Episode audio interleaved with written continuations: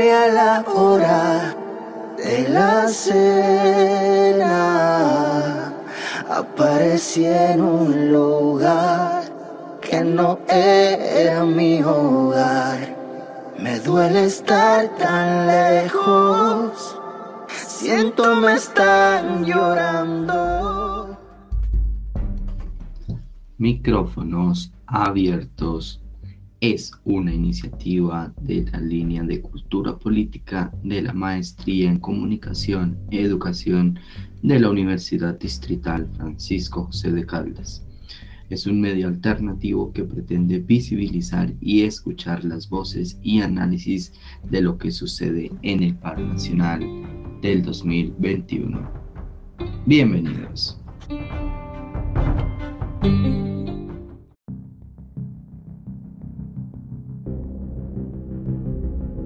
Un saludo para todos y todas quienes nos escuchan el día de hoy a través de los micrófonos abiertos, una iniciativa de la línea de cultura política de la Maestría de Comunicación y Educación de la Universidad Distrital Francisco José de Caldas. Quien les habla hoy, Lady Joana Celis, estudiante de primer semestre. En esta emisión de micrófonos abiertos recibimos a Mayra Lucía Guerra Guerrero, docente de la institución educativa Gabriel García Márquez eh, Mayra Lucía, muchas gracias por aceptar nuestra invitación. Eh, además de estar vinculada con la institución educativa Gabriel García Márquez, ¿cuál es tu recorrido académico? Bueno, eh, yo soy magíster de política social. Realicé una especialización que terminé hace poco de pedagogía y docencia y de, de profesión y de corazón.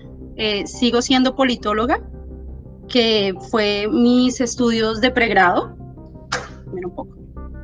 Vale, muchísimas gracias por esa información. Entonces, para comenzar esta entrevista, Mayra, teniendo en cuenta que tú eres politóloga, eh, me gustaría preguntar si cree, qué significa este paro nacional que estamos viviendo en este momento y en qué se diferencia de otros paros que ya ha tenido el país.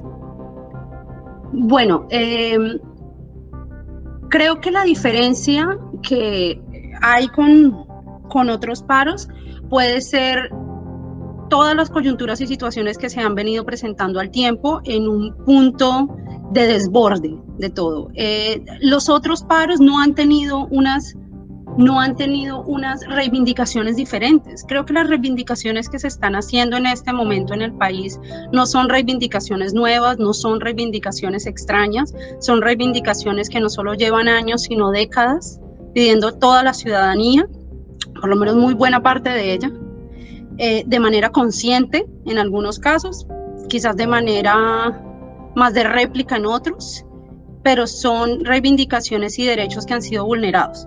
Eh, en este caso, específicamente, esta, esta jornada de paro y movilización nacional que inició el 28 de abril tenía como bandera el desmonte del proyecto de ley de reforma tributaria, que era el tercer intento de este gobierno, de, Iván Duque, para generar y legalizar, digamos, ya una ley frente a una reforma tributaria. En ocasiones anteriores le habían puesto otros nombres. Eh, la última fue realmente una, una ley de solidaridad, eh, que realmente pues no tenía mucho de solidaridad.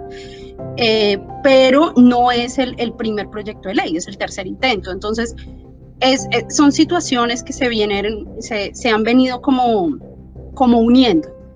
Si bien ese fue el primer como grito de protesta y la primera reivindicación que se pedía en esta actual jornada de paro nacional, en la medida en que eh, fue avanzando y en que se detuvo y se retiró del Congreso el proyecto de ley, siguieron otra serie de reformas necesarias también y que creo que es el momento preciso para poder hacerlas, porque es el momento en el cual estamos, digamos, en el ojo del huracán, hay una visibilidad, visibilidad internacional frente a lo que ha pasado, lamentablemente, eh, llamada por la vulneración de los derechos humanos y a la vida.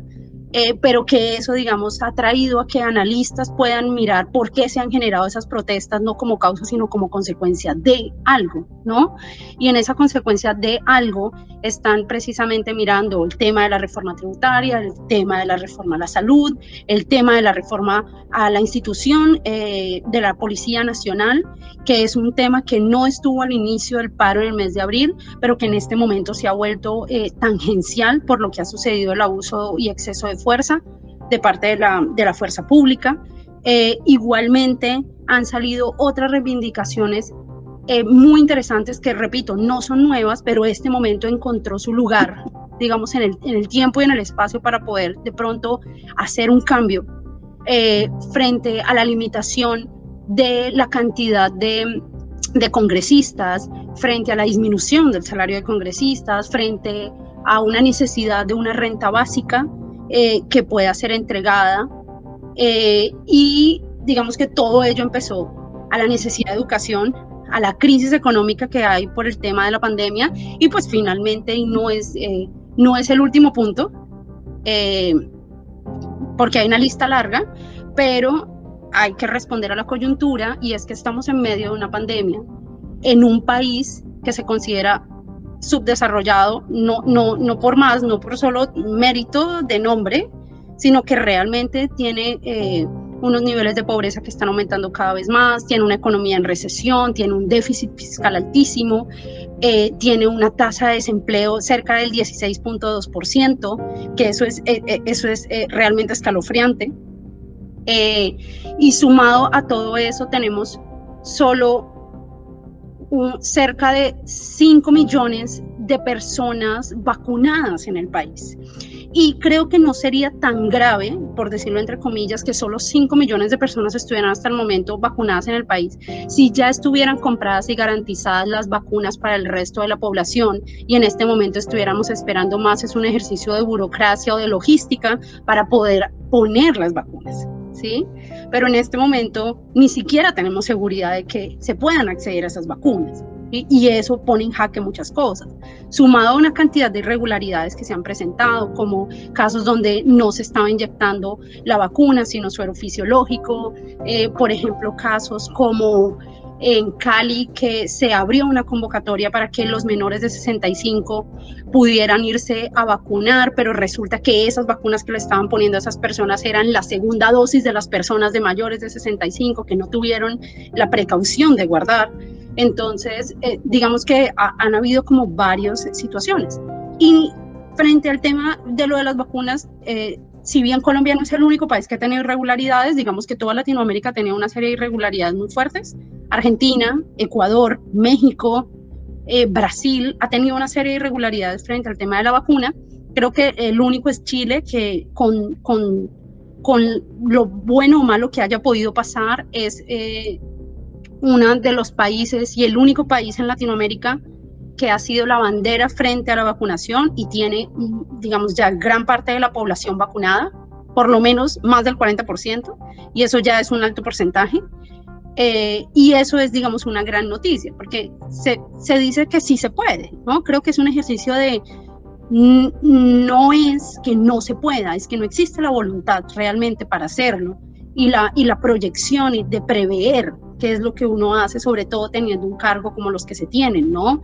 De, de, gobierno, de alcaldes, de gobernadores, de presidentes, pues hay que asumir también y prever qué se puede hacer y qué no se puede hacer.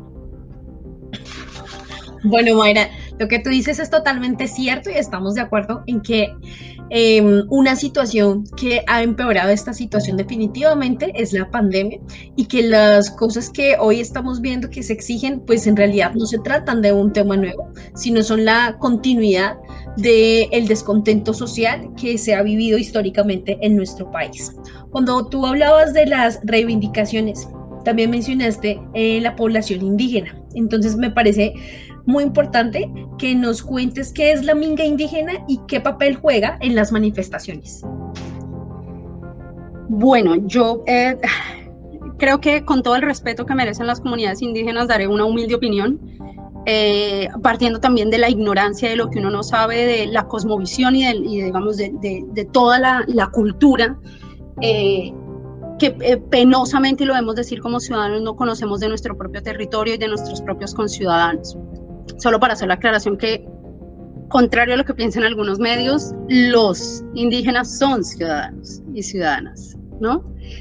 Em, bueno, el, el, concepto de Minga es algo bellísimo porque la Minga no nace como un movimiento político eh, como tal, digamos, de, de, de decir eh, sí, como el nombre de un partido, o sea, la minga indígena no es como decir eh, el nombre de un partido político, o el nombre de un movimiento social, o el nombre de una ONG, no, no es ese, digamos, como el, el, origen eh, que sale de la, o la geología, la, la genealogía misma de, la palabra minga, perdón. Eh, la minga significa trabajo colectivo para el bienestar de la comunidad o para el bien común. En otras palabras, minga es cuando de manera colaborativa y solidaria varias personas de una comunidad se unen para realizar una labor o un trabajo en el, en el marco de esa comunidad que permita mejorar su calidad de vida o su bienestar. Un ejemplo sencillo. Una minga es, por ejemplo, cuando se cita a minga para poder hacer un camino de una vereda a otra. Entonces todos van con las palas, empiezan a deshiervar, empiezan a limpiar, unos están cocinando para los alimentos, mientras los otros están deshiervando, mientras los otros están llevando la arena, mientras la, ¿sí? Digamos que es el proceso, eso es minga. Y eh, es, un, es un concepto bellísimo porque no tiene, digamos, en el, eh, no tiene atravesado un un sentido utilitario económicamente hablando, no es que alguien saque ganancias económicas de eso, ¿sí? Es más un ejercicio literalmente solidario, colectivo. Y dos, eh, eh, nace desde las partes rurales, tanto indígenas como campesinas, porque allí también los campesinos hacen minga, y es, un, y es, y es una palabra muy común también para el campesinado de nuestro, de nuestro país. Entonces, a partir de eso, eh, el llamado de lo que es la minga indígena eh, es parte del trabajar colectivamente y ahora me voy a poner un poco más eh, amplia, un poco más intangible de pronto para algunos pensamientos demasiado academicistas, y es eh, la minga es también un trabajo colectivo, no solo del actuar en, en la acción del movimiento físico, sino en el movimiento espiritual y de la cosmovisión de las comunidades. Es un ejercicio también espiritual colectivo. ¿Sí? Y eso es maravilloso porque digamos que la sociedad occidental eh, se ha separado mucho de ese ejercicio de entender qué es lo espiritual, porque ¿no? se, se, ve como si fuera lo esotérico, como si fuera, ¿no? Y, y se ha perdido esa conexión con la tierra, con, con, lo que es el territorio, con lo que son las costumbres, las creencias, eh, eh, la emocionalidad y la espiritualidad. Entonces, Em, eso también implica. Entonces, a partir de eso, eh, la minga indígena se entiende como un movimiento solidario y colectivo que hacen diferentes eh, comunidades indígenas que están agremiadas en organizaciones, ¿sí? ya sea a nivel nacional o ya sea a nivel regional. Por ejemplo, el CRIC es una a nivel regional, es el Consejo, es el Consejo Regional Indígena del Cauca. Entonces son las comunidades indígenas que habitan en el departamento del Cauca, que se unen allí, es una de las organizaciones indígenas más fuertes del país, o eh, ya sea eh, la ANIC, si no me equivoco, me disculparán si de pronto estoy ahí errada, que es la Asociación Nacional de Indígenas de Colombia. No sé si estoy bien con, los, con, con las siglas, pero eh, digamos, es, como para entender un poco cómo se organizan eh, las comunidades indígenas, ¿no? A, nivel más como de movimiento social.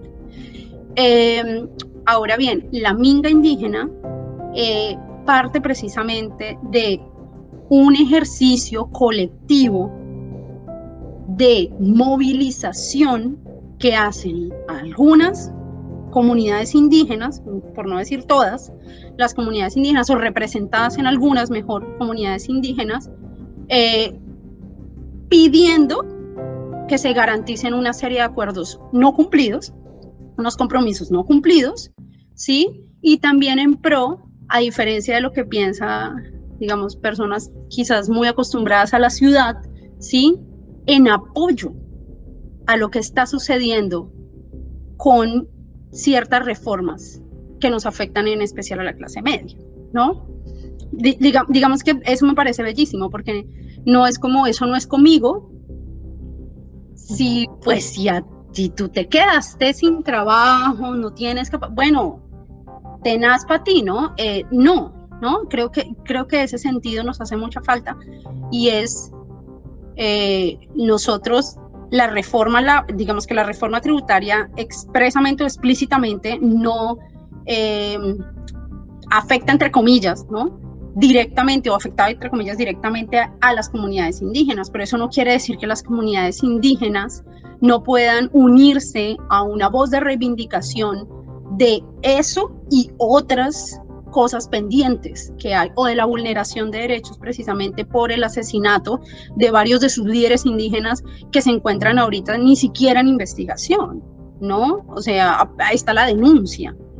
El, gobierno tampoco ha movilizado eh, recursos frente a eso. Y cuando digo de recursos, no solamente hablo de recursos económicos, sino de recursos legales, de recursos humanos, de, o sea, a movilizar frente a lo que es la situación de, de, vulnerabilidad eh, de los derechos y, y de la violación al derecho a la vida, básicamente. Vale, me parece muy acertada tu interpretación y concuerdo contigo. Eh, lo que la Minga hace es un ejercicio de empatía porque no solamente se están eh, reclamando los derechos que tienen las comunidades indígenas de Colombia, sino también se están uniendo al descontento de otros sectores de la población que al igual que ellos han sido invisibilizados. Eh, nuestra segunda, nuestra siguiente pregunta sería para ti, Mayra Lucía. este paro nacional representa un momento histórico. Es de especial atención el rol de la juventud. ¿Qué piensas tú del empoderamiento político que tiene la juventud al ser protagonista de esta gran coyuntura? Bueno, yo personalmente creo que los jóvenes siempre han tenido empoderamiento político. Lo que pasa es que nunca se les ha dado el lugar que tienen, ¿no? Siempre se dice eh, no, no son autónomos, no son fáciles de manipular, no, eso está hablando es porque otra persona está poniendo las palabras en su boca, no, eso lo está diciendo por repitiendo un discurso que escucha en otra parte. Y creo que nuestros jóvenes, y lo digo ah, de manera personal porque cuando yo era joven, eh, lo, lo, sentí así, eh, es que han, pasado varias generaciones de jóvenes empoderados políticamente, con ganas de transformar, con ganas de cambiar, y lo han hecho en la medida de sus posibilidades. Algunos han sucumbido, otros no, algunos lamentablemente los hemos perdido, eh, otros siguen acá, pero, pero digamos, no creo que sea un ejercicio de ahora el empoderamiento de los jóvenes, creo que ha sido desde, mucho, desde hace tiempo el empoderamiento de los jóvenes. ¿sí? Lo que pasa es que no se le ha dado ni el lugar ni la visibilización. Y lamentablemente siempre se ha, relacionado eh, el empoderamiento precisamente frente a tomar las decisiones sobre su vida y frente a involucrarse en los espacios que se deciden cosas que te afectan a ti en tu vida como joven, ¿sí? Em, solo desde las acciones de hecho, ¿no? No se han visibilizado, por ejemplo, eh, lo que fue la ley de la juventud que salió el año pasado, ¿no? No se han visibilizado, por ejemplo, lo que son los comités regionales de juventud eh, y, los, eh, comités em, municipales de juventud que también se, se, han desarrollado ya como ley, ¿no? O sea, es, eso que hoy en día tenemos como ley no es algo que se ganó porque el gobierno se le ocurrió y lo dio. Fueron años y años de exigencia y de lucha para esa visibilidad. ¿Sí? Que hoy lo tenemos, digamos, en forma de ley y que aún falta muchísimo porque está escrito y no significa que lo que esté escrito sea real, de cierta manera, ¿no? Sea pragmáticamente real. Eh, entonces, eh, los jóvenes han, digamos, han, han cumplido un papel maravilloso desde hace mucho tiempo y estos jóvenes de hoy en día han tenido una capacidad de hacer algo, esto sí, diferente a lo que han hecho otras generaciones, y es cuestionar eh, a los adultos. Y no cuestionarlos desde, como, eh, desde, la, desde la rabia de, eh, de usted es el adulto viejo, ¿sí? Y usted es el joven que no piensa y que está todavía muy biche para tomar decisiones sobre su vida, por decirlo de alguna manera, sino ha sido un cuestionamiento fuerte de los jóvenes eh, que han tenido una visión, digamos, real, por no decir cruel, de lo que es su vida y de lo que es para ellos su futuro, ¿sí? Em, los jóvenes han, dicho nosotros, y la tienen clara, no nos vamos a pensionar. Así empecemos a trabajar hoy, no vamos a pensionarnos. Lo saben. No, no es algo, por ejemplo, que nos pasaba a las generaciones anteriores y me incluyo. Y es que nosotros podíamos tener esa idea en la cabeza, ¿sí? Pero de alguna u otra manera veíamos la posibilidad de acceder a, ¿no? No, los jóvenes en este momento lo saben y la realidad del no futuro es algo que es, es, algo que es escalofriante. Y nuestros jóvenes han cogido el toro por los cachos, por decirlo de alguna manera, y han dicho, sí, es escalofriante y esta es nuestra realidad. Y así estamos de judíos, ¿no? Por decirlo de alguna manera. Y esto es lo que estamos haciendo porque no hay de dónde más. Tenemos hambre, no hay, no hay garantías de educación, si estudiamos no hay garantías de empleo, si nos emplean no hay garantías laborales de esos empleos porque cada vez se han flexibilizado más el tema de la contratación en el país y las garantías a seguridad social cada vez son menos, ¿sí? Entonces ha sido, ha sido eh, eh, digamos, un, un tema fuerte, como yo estudio, si puedo estudiar. Y de esos que estudian, si puedo terminar y esos que puedo terminar, me puedo emplear. Y esos de que me puedo emplear, en qué condiciones me estoy empleando. Y esos de en qué condiciones me estoy empleando y estoy trabajando, no me voy a pensionar nunca. ¿Sí? Entonces, sumado a eso, más impuestos. Y una persona, digamos, me podría como eh, contrarrestar y decir, como Mayra, pero pues usted es politóloga más vale que usted entienda la necesidad de los impuestos para el presupuesto y el gasto público de una nación, porque pues de dónde, ¿no? Usted es maestra, además, ¿de dónde cree que sale su sueldo, ¿no? Que es algo así de básico. Y yo entiendo, por supuesto. Y creo que como ciudadanos tenemos y ciudadanas la responsabilidad también de pagar una serie de impuestos para el bienestar precisamente de la sociedad, para que haya un gasto. Pero me pregunto yo, ¿quiénes pagan esos impuestos? ¿Qué criterios se están utilizando para el porcentaje? ¿A quién se les está cobrando, a quién no? ¿A quién se les hace excepciones? ¿Cómo se están viendo distribuidos esos impuestos? ¿Hay vías para que los campesinos puedan sacar sus productos más allá del bloqueo de la Panamericana? ¿Hay vías reales para que los campesinos puedan sacar de sus veredas y corregimientos a la ciudad municipal y el casco urbano más cercano y de allí a la capital de ese departamento o la capital del país? Hay garantías, por ejemplo, que le den a los campesinos de créditos que tengan cero intereses para que puedan producir diferentes tipos de cultivos. Hay posibilidades, eh, que eso es el gasto social, ¿no? Hay posibilidades de construir más escuelas, donde se están viendo los colegios públicos con las garantías, y hablo particularmente desde el colegio público donde trabajo que no tenemos ni siquiera un acueducto y no hay garantía de agua 24/7 en la institución educativa en medio de una pandemia donde la principal, eh, eh, la, principal eh, escudo que tenemos es lavarnos las manos. ¿Sí? Entonces, ¿dónde se ve eso? ¿Sí? ¿Dónde se ve, por ejemplo, que el costo del transporte público sea pagable en comparación con el salario mínimo? ¿No? Eh, donde se ve eh, los hospitales públicos que no tengan una deuda enorme, que no le deban a sus médicos y que además de eso tengan las provisiones para poder funcionar, porque eso sale del gasto público. O sea, si, si, si, si viéramos que eso está en otras condiciones, otra sería, digamos, la situación frente a las reivindicaciones. Pero eso que se supone que es lo básico, ni siquiera existe. Entonces, creo que ha sido también terrible porque hemos vivido siempre dependiendo de una austeridad y de un es lo mínimo, ¿no? La ciudadanía, y en eso me incluyo, colombiana, claramente no puedo hablar de otros lugares del mundo, nos hemos acostumbrado a, eh, como decía Adriana Lucía, ese novio tóxico. Y es que es el mínimo, ¿sí? Y uno dice, no, pero es que se convierte, el, se convierte lo mínimo en lo máximo. ¿Qué quiere decir eso?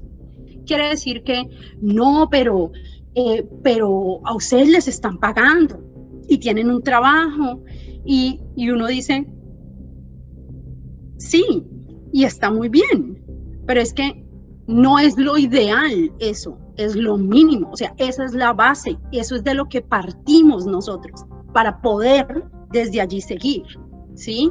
El tener una casa, un techo, alimentación, educación y trabajo no es lo que tenemos en la parte, digamos, de meta de llegada. Eso se supone que sería el punto de partida, no el punto de llegada. Y todo eso ha sido claramente, digamos, como multiplicado y, son ejercicios sistemáticos en el discurso y los medios de comunicación también lo van replicando de diferentes maneras y en las familias también se van haciendo en las reuniones familiares también. No, pero no se queje que usted al menos tiene trabajo. Y uno dice, agradezco el trabajo que tengo, pero es que el trabajo que tengo no me da las garantías para poder tener una calidad de vida y mejorar, digamos, lo que yo quiero ser. ¿Sí? Entonces creo que ese tipo de cosas hay que tenerlas muy presentes. Yo creo que ya me fui al otro lado de la pregunta. Lo siento, eh, terminamos hablando de otras cosas, pero bueno, espero que no haya sido tan tenaz el desvío.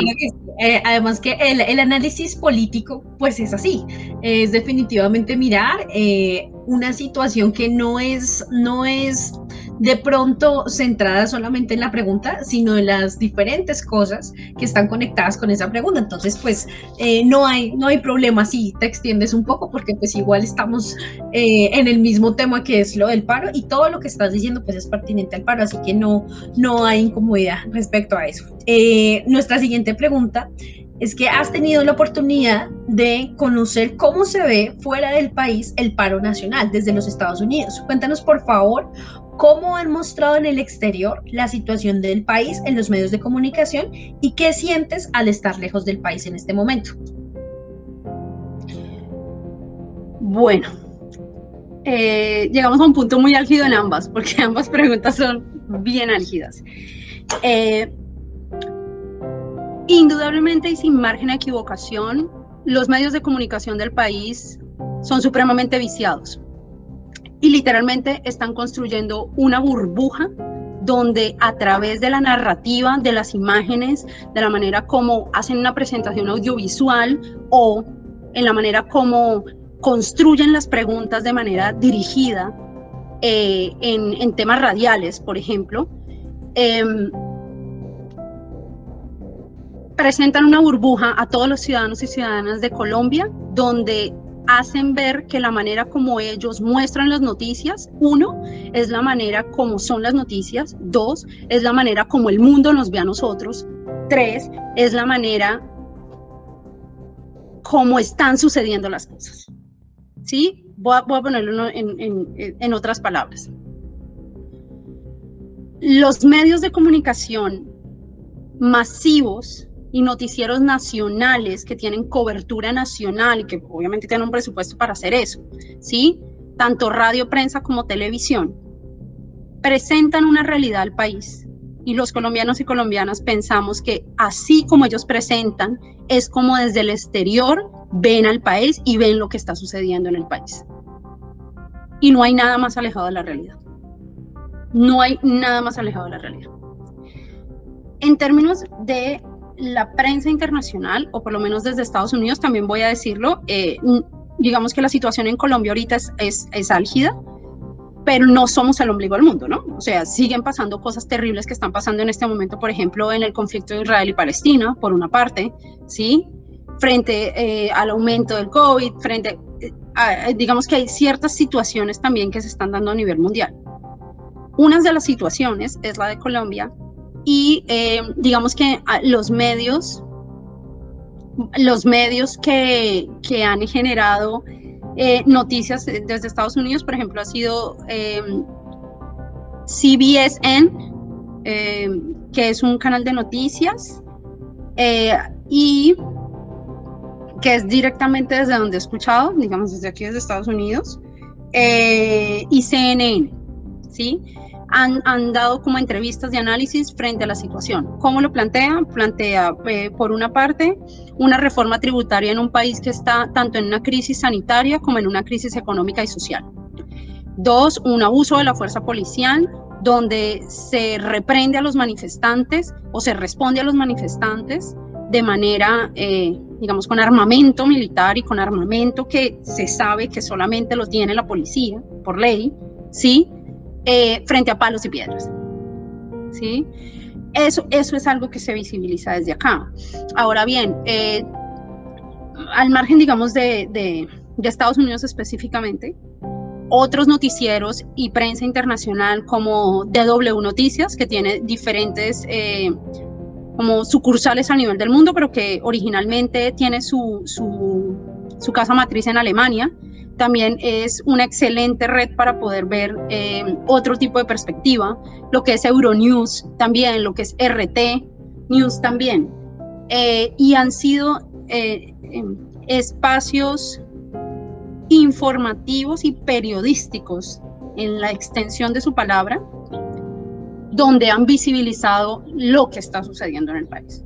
Entonces, claramente, sin temor a equivocarme, cuando medios como RCN o Caracol ponen en la emisión los nombres de la noticia como manifestantes celebran que no pasó la reforma tributaria y muestran básicamente eh, eh, chicos tirando molochas, ¿sí?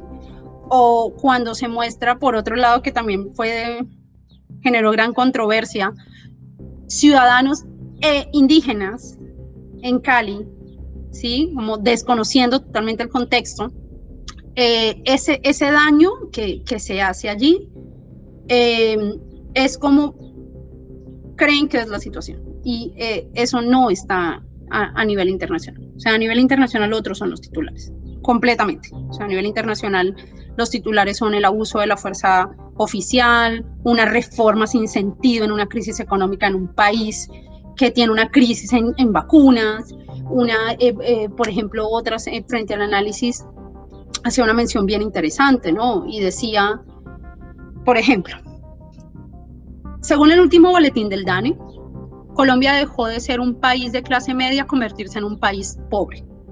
¿Qué quiere decir eso? Y estamos hablando del DANE, que es una entidad oficial, institucional, las cifras del DANE.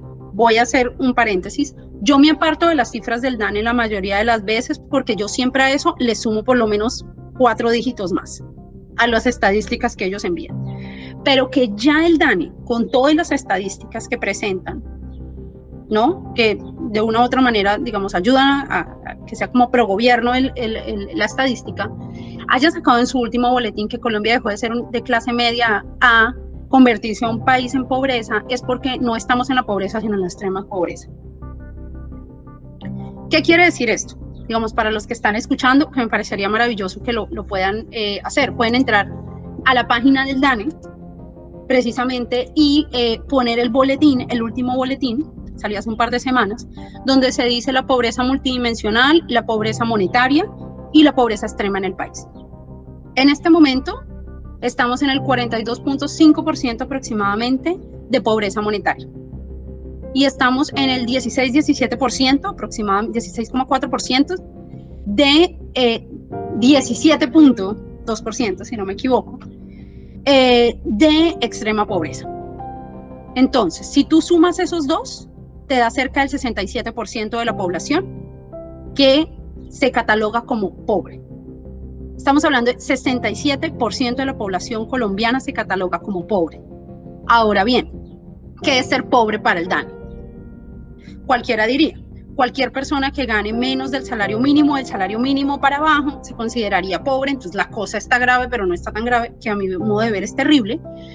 Eh, no, para el DANE, cualquier persona que tenga menos de 240 mil pesos aproximadamente mensual es pobre. ¿Qué quiere decir eso? Además que dentro, del, eh, eh, dentro de lo mismo, puedes eh, dentro de la misma presentación que se hace en el DAN, en el PDF que presentan en la página, lo, lo, lo menciona. Entonces, un ejemplo, voy a leerlo literalmente de la página del DAN. Esteban está casado con Karen y tienen dos hijos, Jimena 8 años y Santiago de 4. Para 2020, Esteban ganaba algo más de un salario mínimo legal vigente. El total del ingreso del hogar es un millón cien. En este caso, hay cuatro personas en situación de pobreza monetaria. ¿No? Entonces, es importante que eso se tenga en cuenta, ¿sí? Yo sé y, sé, y entiendo, porque no, no eh, eh, digamos, no, no es el, sentido de uno defender una posición eh, sin escucha y de manera errática, ¿no? Y entiendo que muchas veces las reivindicaciones, por ejemplo, sindicales, se han hecho, digamos, desde el discurso y, y, se, y se hace como de manera muy generalizada y eso, y eso también puede darle como un sinsentido a veces a, al, al, al discurso porque pues al final quedamos sin argumentos. Sin embargo, creo que todas las reivindicaciones tienen unas, eh, unos datos y una información que puede ser corroborada. ¿sí? O sea, no es algo que se esté inventando, ¿sí? Los niveles de pobreza en el país aumentaron, por una parte, indudablemente. El desempleo está en el 16.2%. De los desempleados, eh, las mujeres son las más afectadas con el desempleo. Es decir, más mujeres han perdido trabajo y más mujeres se encuentran en desempleo que los hombres. Aún así, hay, digamos, un, un gran amplio. Dentro de las personas que no están en el nivel de pobreza, que son muy pocas, si contamos que el 67% de la población está en pobreza, esas personas que se encuentran fuera del nivel de pobreza sería, uno, se encuentran cerca del nivel de pobreza, dos, se encuentran en clase media. Y muchas de estas personas de clase media varían un mes ser parte de las cifras de empleados y el otro mes ser parte de las cifras de desempleados, porque no tienen unos trabajos o unos contratos fijos o unas garantías laborales frente a esos trabajos. Entonces, como hoy pueden ser parte de la clase media, en cinco meses pueden ser parte de, de, ese rango de pobreza. Entonces, eso, eso es como muy importante tenerlo en cuenta, ¿sí?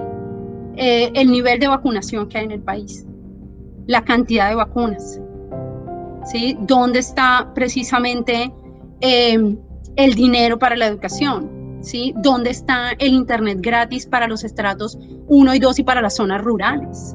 Para nuestros estudiantes. ¿Dónde están las redes de Internet? ¿Sí? ¿Dónde están los caminos que tengan pavimento? Porque pues invitamos a todos los escuchas que en algún momento lo puedan hacer a caminar del CAI de Cazuca en la Comuna 4 del municipio de Suacha hacia arriba, a ver si encuentran alguna calle pavimentada. O sea, estamos hablando de algo que es real. No estamos diciendo, no, esos son unas pocas personas que están mal. No, el DAN está diciendo que somos cerca del 70% de la población que está en pobreza. No son unas pocas personas que están mal.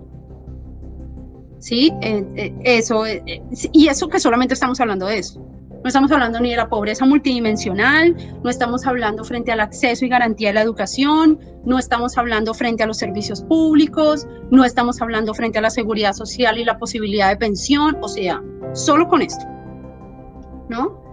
Entonces creo que es, es, es importante y yo sí soy de las personas que considero que esto necesita argumentos sólidos para debatirse porque eso es lo que no tenemos en el país. En el, en el país tenemos unas falacias discursivas, no tenemos unos ejercicios de argumentación. Y las personas dicen, es que yo creo, yo opino. Pues me parece maravilloso que usted crea, opina. Se supone que esa es la base de una democracia en un país libre, pero que usted crea, opine no significa que eso sea la verdad. Dígame con argumentos desde dónde usted se basa. No, es que yo creo que esto lo está tal candidato manejando. Póngame un poquito de lógica. No, yo creo que esto es que nos quieren volver ahora de tal ideología. Hombre, póngale un poquito de lógica, ¿sí? Yo creo que hay un punto en que, y eso es lo que están haciendo nuestros jóvenes, ¿sí? Están un momentico diciendo, ya un poco dejen la ridiculez frente a un discurso realmente que no tiene sentido, frente a una cantidad de palabras que se repiten a, a través de unos medios de comunicación y por favor tengamos un debate serio, con números, con estadísticas, con, con, eh, con denuncias, con qué ha pasado. tenemos 42 personas muertas en tres semanas de protestas, de las cuales 41 son civiles y uno es un policía. Y no lo estoy mencionando por el tema de que una vida valga más que otra. Creo que la vida del policía es tan valiosa como la vida de cada una de esas 41 personas. Lo que estoy diciendo es que son 42 vidas perdidas por unas manifestaciones.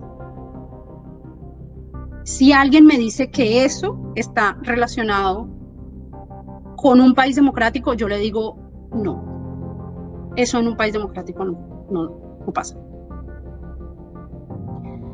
Cerca de 800 personas heridas.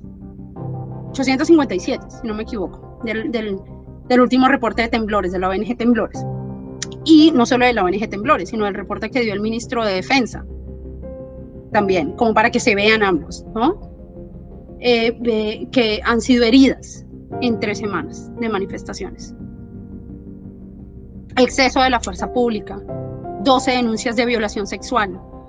Eh, eh, es, decir, es, es, es terrible que estos números se den en las noticias como si se estuviera rifando una lotería es terrible cuando en los titulares de las noticias se dice con música de fondo, hoy murieron 40, hoy murió una persona. Hombre, estamos hablando de una vida humana, no estamos hablando de una película de Rápido y Furioso.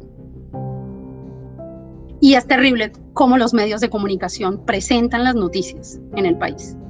Falta muchísimo más periodismo. Hay periodistas, por supuesto que hay periodistas. Los medios masivos de comunicación que tienen capacidad de llegar por prensa, radio y televisión de manera completa al territorio nacional, ¿están haciendo un ejercicio periodístico serio? No, no lo están haciendo.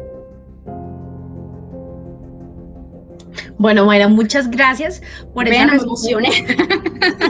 Pero eh, es un tema que a todos nos apasiona porque significa eh, entender lo que nos está pasando y como tú dices, que no se trata de, exponer lo que yo creo o pienso desde lo profundo de mi corazón, sino hablar de cifras reales, hablar de datos, porque finalmente para eso están como ayudantes para que podamos comprender y medir definitivamente la magnitud y el impacto de lo que nos está sucediendo. Entonces, pues eh, vamos a concluir la entrevista en este momento. Muchísimas gracias porque definitivamente la opinión y la visión que tiene tienes tú por el recorrido eh, académico como politóloga, pero además como profesora de una institución educativa como es Gabriel García Márquez, es muy enriquecedora y nos ofrece mm, definitivamente elementos muy enriquecedores para comprenderlo.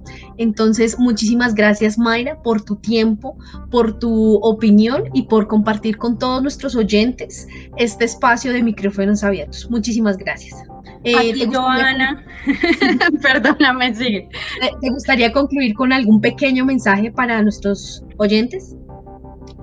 Sí, bueno, lo primero es eh, un agradecimiento a Micrófono Abierto, Micrófonos Abiertos. Eh, me parece que es una iniciativa maravillosa.